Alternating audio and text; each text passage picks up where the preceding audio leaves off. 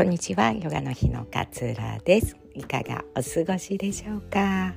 声がガラガラで ちょっとねいつもより聞きにくいかもしれないんですが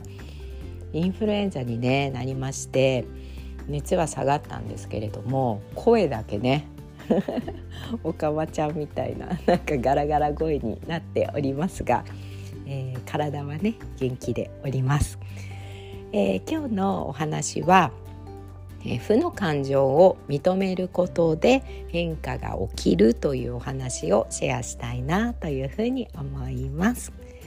え負の感情、まあ、例えば不安だとか悲しいとかうんイライラするとかの怒りとかってなるべく感じたくないなって思うじゃないですか。まあ、負の感情だって思ってるからネガティブな感情だって分かっているからなるべく感じないっていうふうにしようって思うことが多いと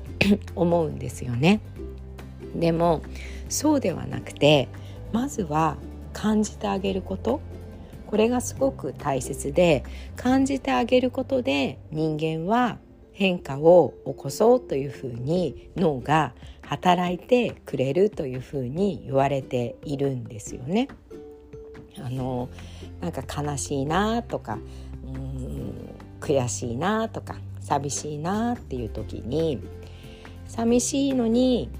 寂しくなんかないって思ったりとか悔しいのに悔しくなんかないんだって思ったりとか悲しいのに私は悲しくなんかないんだっていうふうに思って、まあ、これは自分に嘘をつくっていうことですよね。本当は寂しいと思ってるんだけど寂しな寂しくなんかないよって思うってことって自分に嘘をつくってことだと思うんですけれども感じたくないがために悲しいっていうことを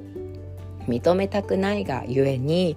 自分に嘘をついてその感情を認めないっていうことをついついやってしまいたくなってしまうんですよね。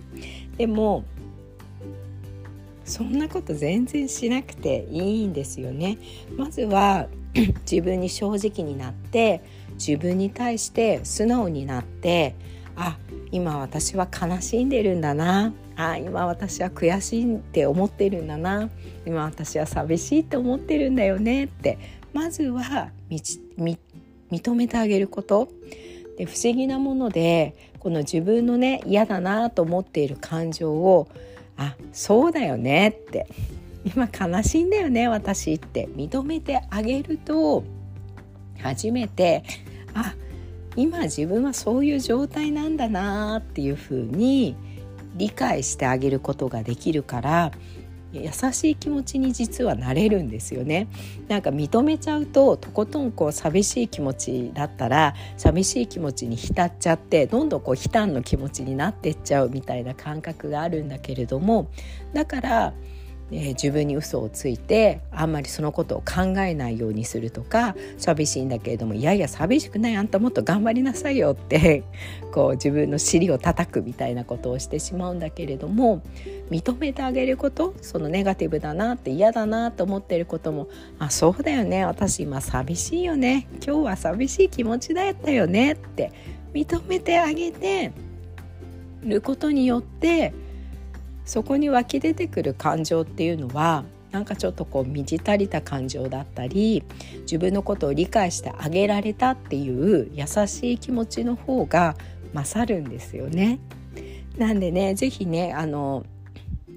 自分に正直になって自分に嘘をつかないでその気持ちをまずは認めてあげるっていうことをやってみてあげてくださいそれだけでねちょっと自分の気持ちが満ち足りた気持ちに絶対になるのでまずは恐れずにもう嫌だなと思ってる感情負の感情だったとしてもそれを受け入れてあげることこれがとっても大切になってくると思います。で認めてあげて初めてね初めてそこから変化が起きてくるんですよ。あ今悲しいんだねって認めてあげてそうだよねわかるよって言ってあげて初めて自分の気持ちが少し落ち着いてじゃあ次どういうふうにやっていこうかなじゃあこの感情をどうやって違うエネルギーにこう変えて行こうかなっていういうのが次に思い浮かんでくるんですよ。だからこそまずは認めることが一番大事で自分の中で起きていることに目を向けてその感情に寄り添ってあげてなんかコーチングみたいですけど一緒に肩を並べて理解した上でじゃあ次はどうしていこうか明日はどうやって過ごしていこうか